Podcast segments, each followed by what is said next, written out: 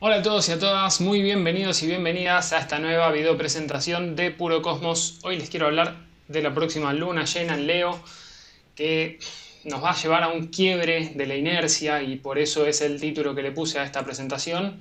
Así que bueno, va a ser una luna, una luna llena bastante intensa, porque va a traer también reminiscencias de algunas cuestiones que estuvimos viviendo el año pasado y una de las de los eventos tal vez más cercanos que podamos recordar que tuvo mucho impacto fue eh, el eclipse que tuvimos en Tauro el 8 de noviembre del año pasado, pero bueno, vamos a ir eh, de a poco con esto.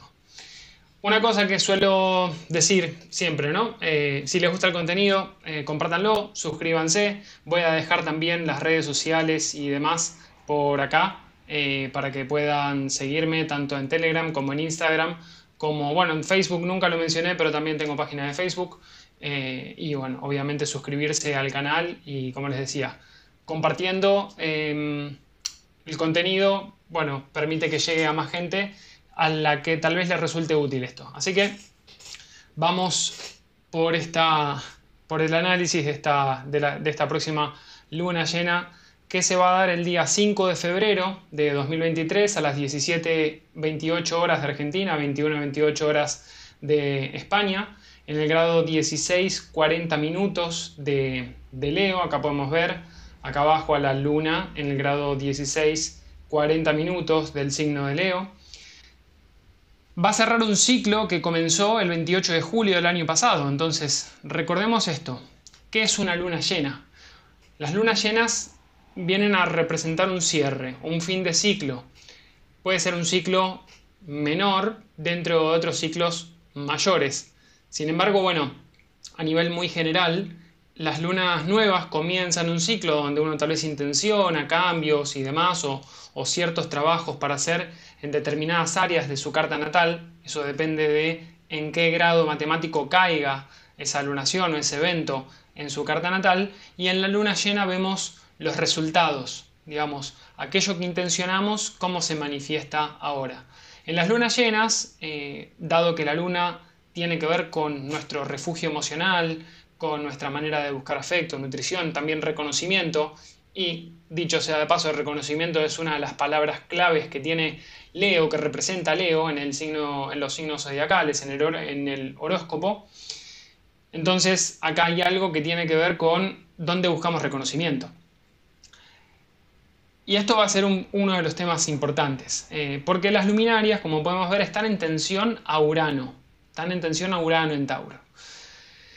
Acá hay algunas cuestiones que, como muy básicamente, los temas de esta lunación tienen que ver con, con, que, con una especie de liberación. Una liberación que tiene que ver con algunas cosas que nos, nos resultaron tal vez limitantes, restrictivas, opresivas en muchos casos, algo que nos haya llevado a una especie de aburrimiento o agotamiento de eh, lo que podíamos llegar a sentir como súper seguro, súper estable, cuál era mi sensación, cuál era la sensación que yo tenía de que esto iba, de que esto iba a ser para siempre. Bueno, ya empezamos a ver, recuerdo también en, la, luna, en la luna nueva de Leo, ahora lo vamos a hablar un poco, de esa luna nueva del 28 de julio del año pasado, que había también como, como un clima que propiciaba a moverse, eh, de hecho, a aquella luna nueva, el título de, aquella presentación eh, le había puesto el cambio inevitable. Bueno, y ahora es el quiebre de la inercia. Entonces, recordemos también que tanto Leo como Acuario o Tauro y Escorpio son signos fijos. Y a los signos fijos, digamos, lo que les resulta más cómodo es la inercia, es sostener. Eh, a veces se aferran demasiado a aquello que sostienen. Y ahí es donde me da la sensación a mí de que muchas cosas que ya se venían viviendo desde finales de julio del año pasado, llegan a un punto de culminación donde, querramos o no, algo va a cambiar. Eh, y esto también es como, como siempre digo, las lunaciones, luna llena, luna nueva, independientemente de los signos en los que ocurran, pero cuando son consecutivas, por ejemplo, Tuvimos una luna nueva hace 10 días aproximadamente, que fue la luna nueva en el grado 1 de Acuario, y ahora tenemos la luna llena en Leo.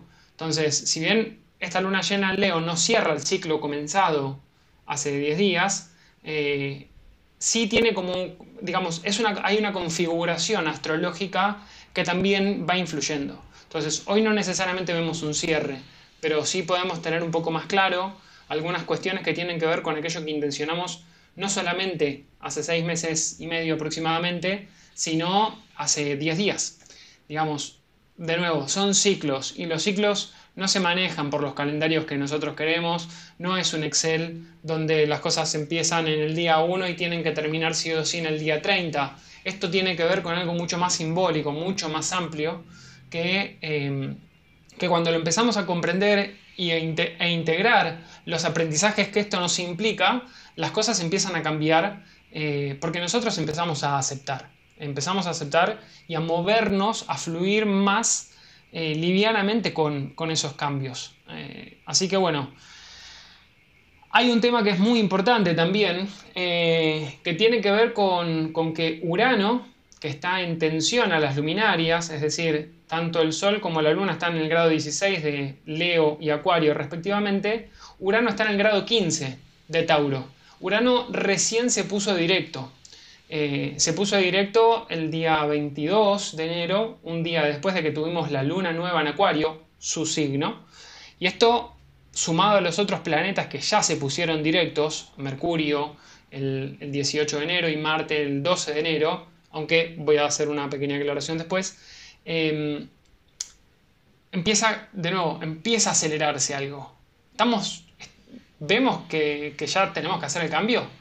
Bueno, emocionalmente el cambio es como, ya necesito hacer este cambio.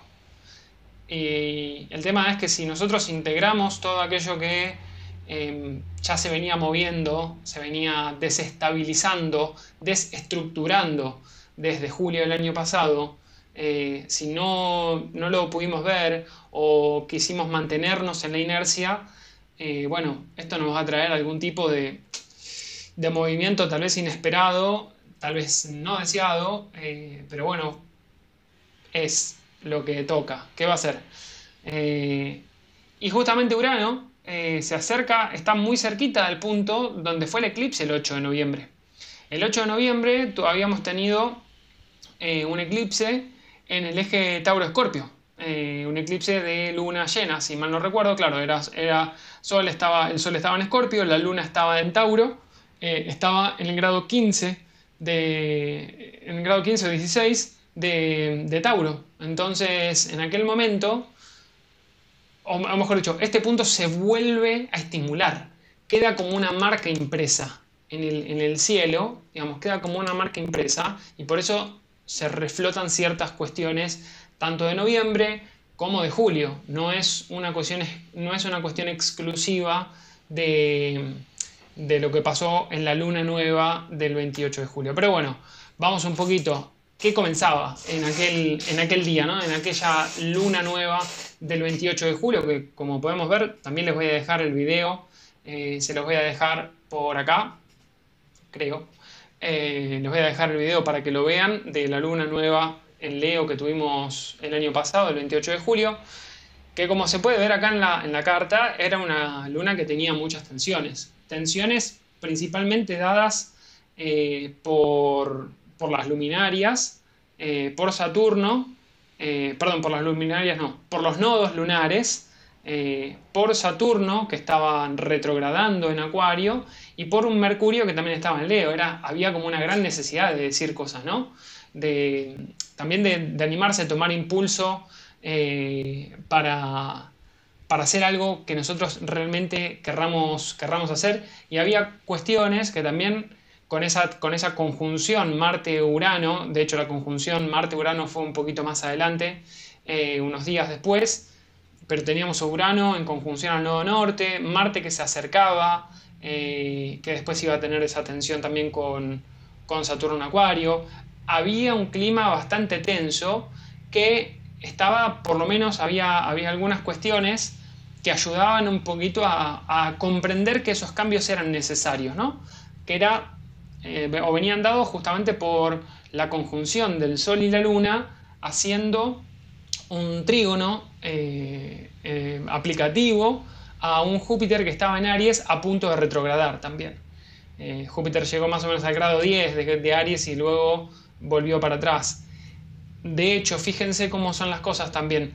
Hace poquito, cuando tuvimos la luna nueva en Acuario, lo tuvimos al, al Sol y la luna en el grado 1 de Acuario, Júpiter estaba en el grado 4 de Aries y había un sextil en aplicación. Unos días después, el Sol perfeccionó ese sextil, que eso nos impulsaba más a cuestiones cómo nos impulsamos nosotros, nuestra, por ejemplo, nuestra marca personal a través de colaboraciones o a través de las redes, por decir un ejemplo. Eh, entonces, en aquel momento había un trígono, un Júpiter en Aries, había un, gran impulso del yo. Y ahora hay, eh, digamos, en la luna nueva en Acuario, hubo un gran impulso del yo también, pero con un otro, más, más humanitario, más pensándolo hacia el conjunto, no solamente tan autocentrado. En fin, en aquel momento, como decía, el 28 de julio, con toda esta triple conjunción que teníamos Marte, Urano y Nodo Norte, y puede ser que, hubiera, que se sintiera como cierta impulsividad, cierta, ciertas ganas eh, de tomar acción para romper con los esquemas o las estructuras de lo que yo creía seguro y estable. Eh, aparte había como una dirección, bueno, enfócate para otro, para otro lado, enfócate más en lo que te nutre, lo que te hace bien al cuerpo, eh, porque los cambios se van a tener que dar igual. Y es verdad que, mm, bueno, no es verdad, pero puede ser que, esos cambios vinieran de manera un poco disruptiva, con, algunos eh, coletazos de gran violencia. Marte en conjunción a Urano es la chispa mm, que aparece sin, digamos, sin mucha premeditación, aparece de manera eh, disruptiva, eh, aparece de una manera muy inesperada también y muy explosiva, o potencialmente muy explosiva. O sea, ¿qué se movió? ¿Cuáles fueron los cimientos que se fueron moviendo? Yo me atrevería a decir que todo el año pasado, ¿no? Porque en definitiva Urano está transitando eh, está todavía transitando Tauro, pero con los nodos lunares, con el nodo norte transitando Tauro, donde tuvimos eclipses en el eje Tauro-Escorpio, así que hubo muchas cosas que se movieron a nivel colectivo y a nivel personal en relación a mis recursos, mis capacidades, talentos, mi contacto con mi cuerpo, con mi placer, con mi goce, con mi valor. Entonces, ahora ¿Cómo pongo, ¿Cómo pongo a manifestar estas cosas? Bueno, estos eran los núcleos energéticos. No voy a analizar la luna, la luna nueva de aquel momento, pero bueno, esto era un poco lo que, lo que había ahí. Eh, ah, y ese Mercurio que estaba en cuadratura a Urano también. Era un Mercurio que estaba, eh, digamos, sorpresas, noticias inesperadas, cambio de planes, en fin. No voy a analizar eso. Vamos a los núcleos energéticos de esta luna llena, que es lo que nos muestra para dónde estamos, digamos, ¿no? Tenemos al Sol y a la Luna en cuadratura a Urano ya directo en Tauro. Pero acá hay algo que es interesante.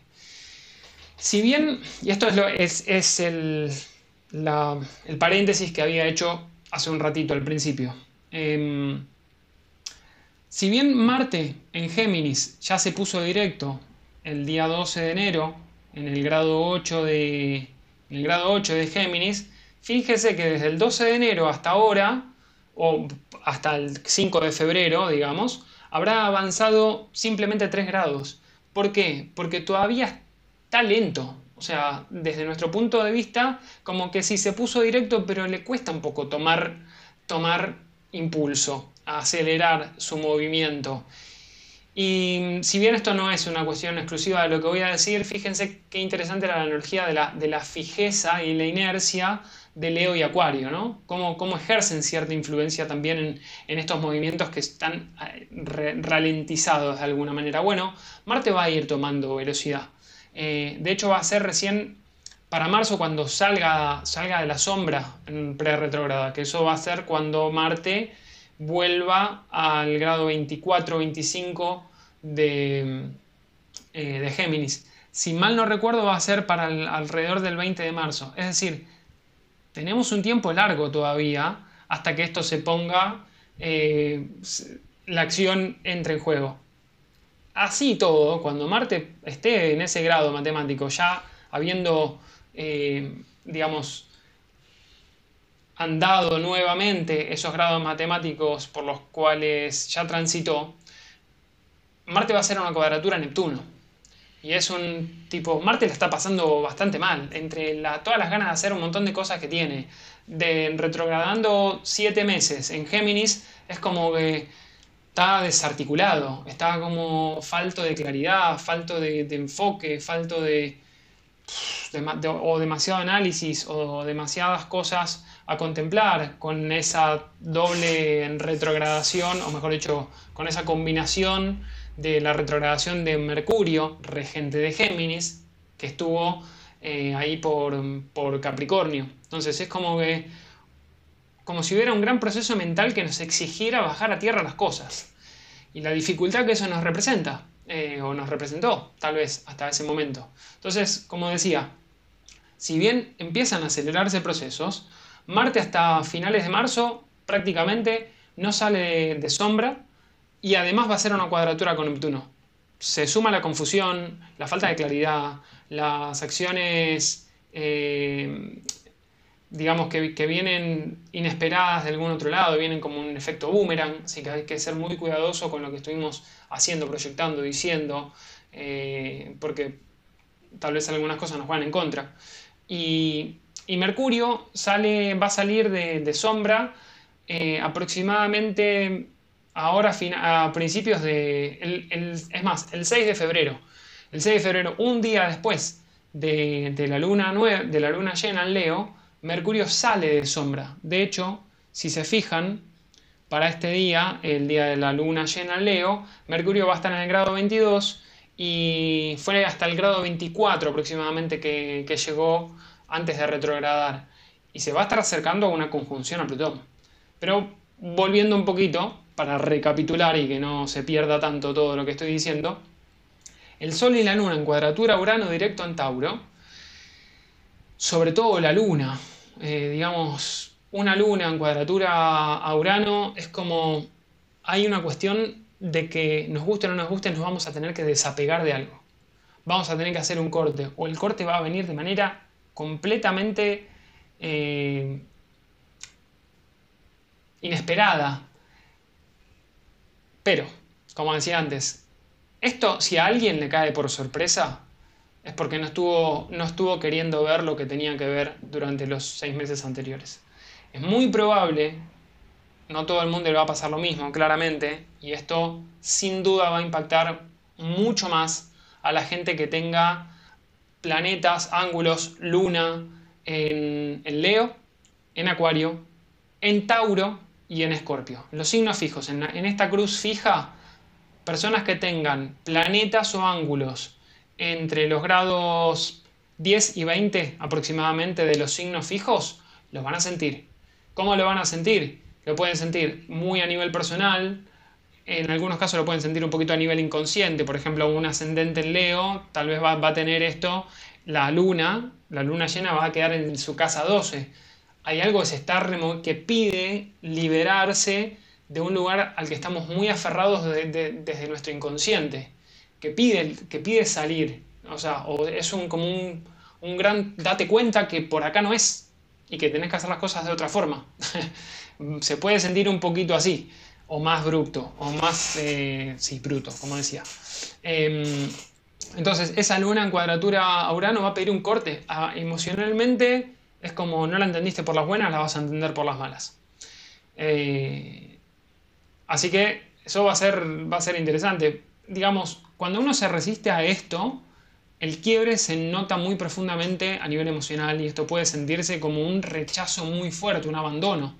Eh, el tema es que en realidad quien, quien estuvo propiciando esto en algún, de alguna manera tiene que ver con lo que realmente quiere nuestro ser para evolucionar.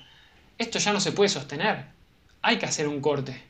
Si no pudimos ver si no fuimos capaces de ver la necesidad que había de hacer un corte eh, en los últimos 6, 7 meses, o incluso un poco más, eh, bueno, va a venir de maneras que, tal vez no son del todo agradables. Así que, bueno, de nuevo, esto no es para, mal predisponer a nadie, simplemente para estar conscientes y si viene así de manera, como decía, el cachetazo cósmico, este quiebre de la inercia que decía al principio, eh, es para que nos muevan, o sea, nos mueve hacia adelante. En definitiva es eso. es, eh, es ese gran empujón que por las buenas o por las malas nos va a decir, bueno, el cambio hay que hacerlo. Te guste o no te guste, el cambio hay que hacerlo. Así que eso va a ser un poco tenso, claramente va a ser tenso. Y a nivel emocional, ¿qué, o sea, ¿dónde encontramos que, que necesitábamos ser reconocidos, ¿no? Eh, pero tal vez con esa, de nuevo, ese, corte abrupto, esa, ese, mm, esa liberación, eh, puede que nos caiga un poquito, un poquito como un baldazo de agua fría. Eh, y si no lo tenemos integrado, tal vez vamos a encontrar el reconocimiento, pero por las malas.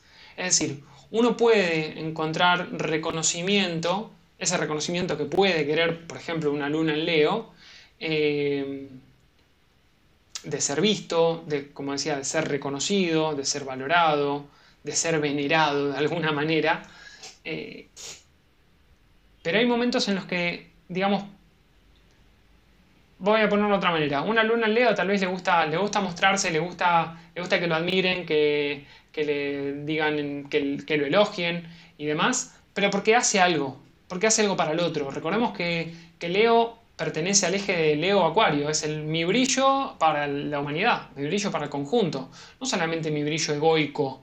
Eso, eso sería quedarse muy en la parte egoica de la conciencia. Y Urano nos va a decir, no, qué conciencia y qué identidad, a romper la identidad. Es momento de que te hagas cargo también. Eh, eso de la energía baja. La energía alta es, si yo doy cosas, eh, desde el reconocimiento, como decía, al dar cosas, al, estar al servicio de algo más grande que uno, el reconocimiento viene de una manera mucho más sana. Al negarse a hacer cambios, al ponerse demasiado fijo y demasiado rígido, demasiado eh, autocentrado, como dije también al principio, reconocimiento puede llegar porque uno se muestra excesivamente rebelde y, terco y obstinado, eh, ahí es donde hay que tener cuidado. Uno puede llamar la atención porque, digamos, por estar actuando muy mal. Entonces, a tener, a tener en consideración estas cosas. Em, Venus en Pisces, cuadrando a Marte en Géminis, eh, también nos va. nos pone de manifiesto algunas cuestiones ligadas al deseo, ¿no? Eh, sin duda. Venus, Venus y Marte son digamos, las dos caras del, deseo y tiene mucho que ver con lo vincular. Entonces acá hay una cuestión, sobre todo con ese Marte que estuvo retrogradando en Géminis, un Marte en Géminis a veces puede ser muy hiriente con lo que dice, eh, poner acción a las palabras, pero tal vez sin filtro. Eh, hay un Quirón en Aries que responde a ese Marte en Géminis también. Eh, por suerte, y lo digo entre comillas, Mercurio estaba, digamos, estaba quietito ahí en Capricornio, eh, ejerciendo cierta influencia sobre Marte. Entonces, tal vez desde, desde diciembre hasta ahora, tal vez Marte, las, acciones intentaron ser un poquito más medidas, e incluso las palabras, pero sin duda pudo haber algún momento de cierta tensión o cierta, eh, digamos, irascibilidad, verborragia y violencia al decir cosas. Y esto a nivel vincular se puede sentir también. De nuevo, es como fíjense que todo esto tiene que ver mucho con lo vincular y con, cómo me vinculo con lo que tiene valor para mí. Estas son dinámicas que vengo hablando ya desde el 6 de marzo del año pasado, desde antes también en realidad. 6 de marzo digo porque, bueno, eh, Marte, Marte y Venus entraron juntitos al grado 0 de Acuario eh, y días previos habían hecho los dos una conjunción a Plutón en Capricornio el 3 de marzo del año pasado, del 2022. Entonces ahí había mucho de lo que se estaba reconfigurando a nivel vincular. Y esto también es una muestra de cómo están cambiando los vínculos. Aunque primariamente creo que es cómo estuvo cambiando el vínculo conmigo mismo.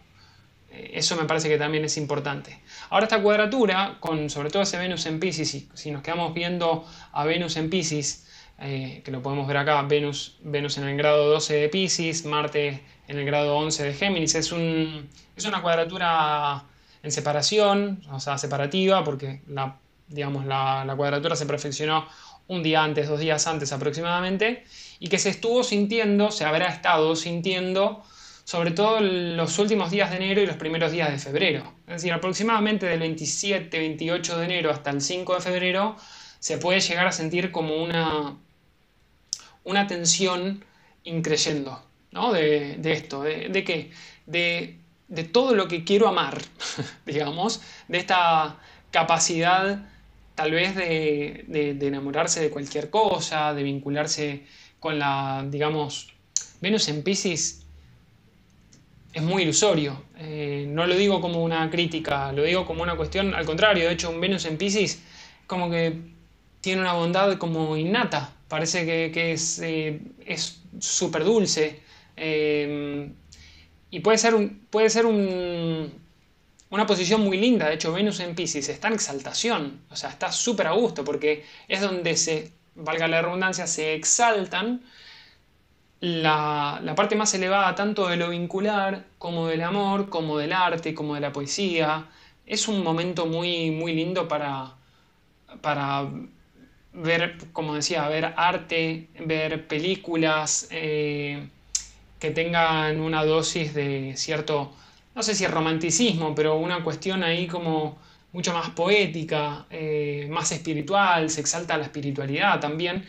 Y, esta tensión de, Venus en Pisces que tiene esta gran disposición a amar, a, suavizar los vínculos, con esa cuadratura Marte en Géminis, es como que yo te digo palabras lindas y lo que recibo son, son palabras que no están lindas, por decirlo de alguna manera.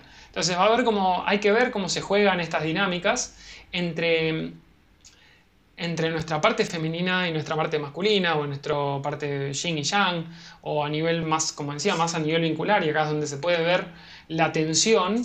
Eh, bueno, ¿cómo, ¿cómo, vamos a hacer para, para suavizar, digamos, esa tensión que tiene, que, ejerce Marte eh, de querer hacer, querer decir, con un Venus que quiere estar más contenida, en realidad, ¿no? O sea, es como, acá se pueden jugar estos dos polos. Eh, no son necesariamente polos porque no son opuestos, pero mm, hay una tensión, sin duda, entre la necesidad de afecto, de fusión, con la necesidad de libertad.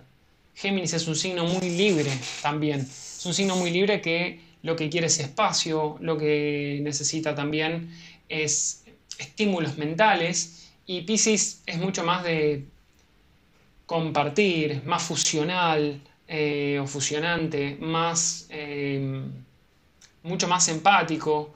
Digamos, quien se quede mucho en la posición de Venus en Pisces, eh, tal vez se pueda sentir solo. Esa es un poco la, la, cuestión. ¿Por qué? Porque quien tome la posición de Marte en Géminis va a estar explorando, va a estar investigando, va a estar haciendo muchas de las cosas que tal vez no pudo hacer antes. Y acá es donde eh, también más a nivel personal, es como que por un lado quiero estar más, más contenido, más eh, todo como mucho más chill, más tranqui, y por otro lado eh, tengo que hacer mil cosas. ¿Cuáles mis, mis deseos están en contradicción? Entre ah, me quiero quedar tranquilo y, me, tengo mil cosas para hacer y las quiero hacer también. En fin, hay un punto importante o un punto positivo que es que Marte está en aspecto armónico con las luminarias, tanto digamos, está, digamos, haciendo un sextil eh, aplicativo con la Luna. En realidad el sextil se perfeccionó antes porque la Luna es el, digamos, es el objeto más rápido entre, entre la Luna y Marte. La Luna se mueve más rápido, así que unas horas antes se perfeccionó el sextil entre la Luna y Marte.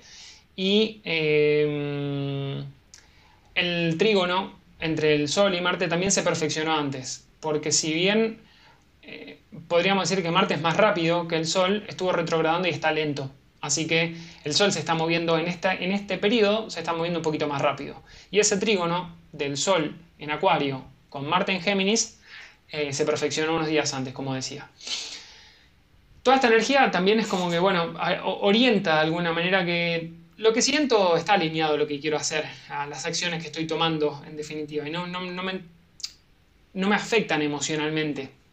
Eh, más allá de que pueda haber contradicción con el deseo o con el deseo interno, con el deseo que vemos a través de, de los demás a nivel vincular, eh, yo estoy bien, yo me siento bien con eso, cada uno se siente bien con eso. Y el trígono entre el Sol y, Marte, bueno, también propiciaba, como decía, está en separación, propiciaba también a tomar unas, unas acciones desde aquello que quedó medio estancado, desde las ideas, desde mm, lo social también, eh, desde cuestiones vinculadas al estudio, bueno, se empezaron a acelerar. Quiero hacer esto, lo voy a hacer y tomo más acción. Em, voy a mencionar algo de esto de Neptuno, dispositor final, pero quiero terminar con esto.